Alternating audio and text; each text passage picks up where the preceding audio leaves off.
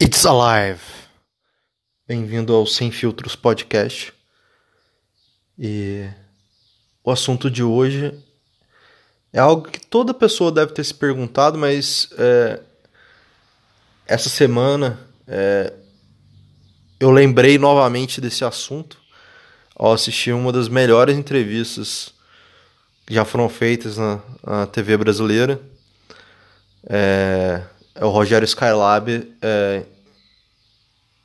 é, entrevistando o, o Júpiter Maçã, Júpiter, sei lá, é, acho que é Júpiter Maçã, que o cara se autodenomina. Inclusive ele tem uma, uma música chamada Um Lugar do Caralho, num filme que chama Sexo, Rock and, uh, Sexo, Orégano e Rock and Roll.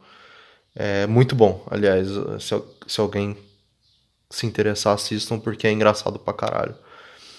Mas enfim, eles começam a, a, o Rogério Scalab começa a entrevista com um questionamento que foi feito através de uma ligação, porque o, o, o Júpiter Maçã liga para ele para confirmar a entrevista e pergunta se ele é ele mesmo. Eu acho que todo mundo já se perguntou se você é você mesmo. E isso é uma pergunta que não tem resposta, porque como é que você sabe que você é você mesmo? Se você considerar que você vive numa simulação, você pode ser apenas um você anterior. Mas aí não é você, porque é você dentro de um, espaço de tempo. Você pode ser apenas um save do jogo que alguém está controlando. Então você não é você. Se você considerar que existem infinitos universos e infinitos é, tempos, você não é exatamente você. Você é, uma, é um slice de você dentro de um espaço e tempo. Então, o que eu, o que eu, o que eu, o que eu queria deixar é se você é você. E o que, que faz você ser você? São, são suas características é, físicas, são as suas características psicológicas. É, é onde você mora, é quem você convive, é a língua que você fala. Será que em algum momento você é você mesmo? Você cru é você mesmo?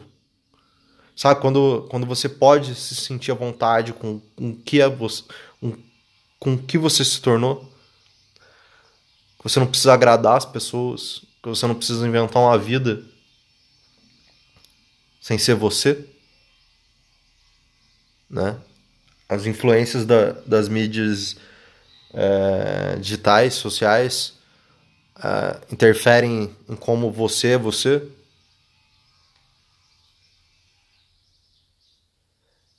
E aí eu lembrei é, essa semana de como é que eu sou eu mesmo. Porque eu, eu fui num, numa comemoração de de mês-versário com poucas pessoas, porque eu respeito a quarentena. E. É só uma gripezinha! Mas, mas fui, né? É... E aí era um bolo redondo e cortaram, fazem aquele círculo no meio para cortar os pedaços. E aí foram tirando os pedaços de bolo e ficou aquele círculo de bolo no meio. O bolo era bem alto, vermelho, bem vermelho, que era quase Natal. E aí quando quando foram tirando mais pedaços, esse bolo começou a dar uma, uma leve tombada e qualquer pessoa normal pensaria o quê? Ah, Torre de Pisa. Não eu.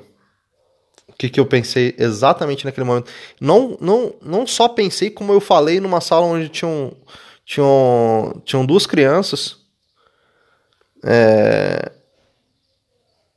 é parece as, torres gêmeas. E isso só demonstra que existem momentos que você pode ser você, mas não vai ser muito agradável para as pessoas. Porque eu acabei de lidar com de falar sobre um dos eventos mais traumáticos que os americanos gostam de falar da humanidade, né? Onde morreram, sei lá, quase 3 mil pessoas, um pouco mais de 3 mil pessoas. Um dia que eu lembro, claramente, eu acho que muitas pessoas vão lembrar, eu lembro exatamente o que eu estava fazendo. Eu estava assistindo Dragon Ball Z é, numa casa que eu morava num sítio. É, muito pequeno, um quarto dos meus pais, que era o quarto onde tinha uma TV é, que ficava presa na, na parede. Uma TV da Toshiba, preta. Eu tava com o meu uniforme da escola, que era branco, com o logo da, da, da escola e uma calça azul. E eu tinha acabado de ser picado por um marimbondo.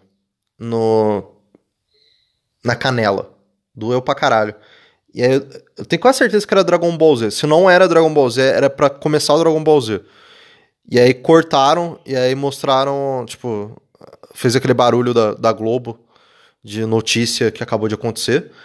E e aí era, tipo, uma torre pegando fogo. E eu não, eu não tinha noção. Eu falei, que porra é essa? É Godzilla? É, porque, né, baseado no meu conhecimento naquela tenridade, era Godzilla. Godzilla que faz esses bagulho. Se não é o Godzilla, é o Donkey Kong. Ou. Ah, sei lá. Qualquer monstro marítimo ou de terra gigantesco. Pode também ser, agora parando pra pensar, também poderia ser um. Um Power Rangers, né? Os bagulho de Power Rangers, Transformers. Pode ser. Poderia ter sido também. Mas uh, uh, na época eu pensei que era o Godzilla, né? Porque é Nova York, essas coisas. E eu acabei de, de falar sobre um de, esse evento traumático, querendo ou não, para todo mundo, né? Que aí a gente começou a guerra contra o terror, que a gente nunca venceu, assim como a guerra contra as drogas. para duas crianças que provavelmente não precisavam escutar isso. Não obstante, eu, eu, eu pensei, eu não falei, mas pensei, porra, é vermelho por causa do sangue, né? Se eu tivesse falado isso numa mesa onde estavam algumas pessoas, até pessoas, dois, dois três idosos, é... eu acho que seria um pouco complicado é, me sair dessa. Mas é, eu tenho aprendido a ter um pouquinho mais de, de filtro e ler o ambiente, que é importante.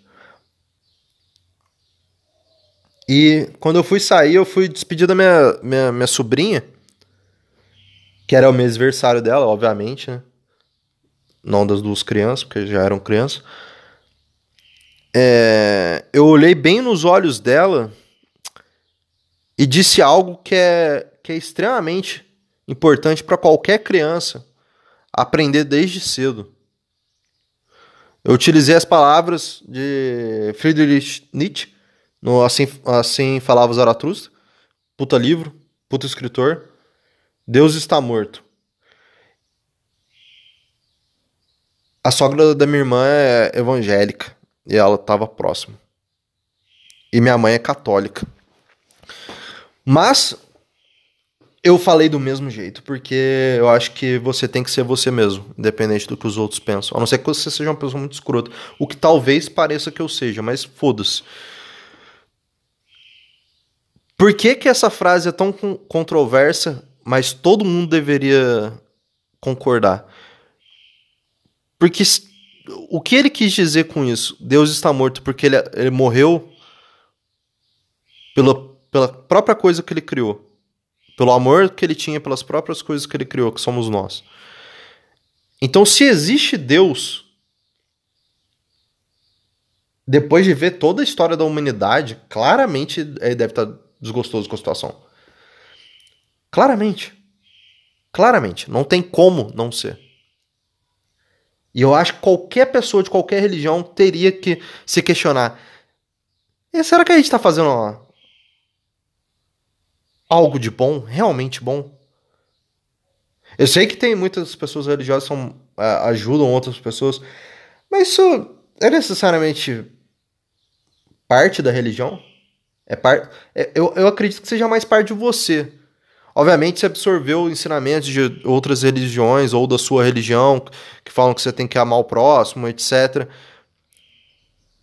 Mas, inerente a isso, você seria assim de todo modo.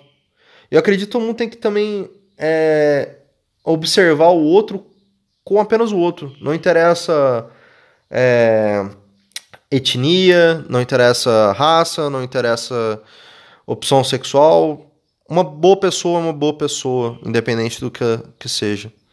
E ela tá só tentando ser ela mesma. Igual todos nós.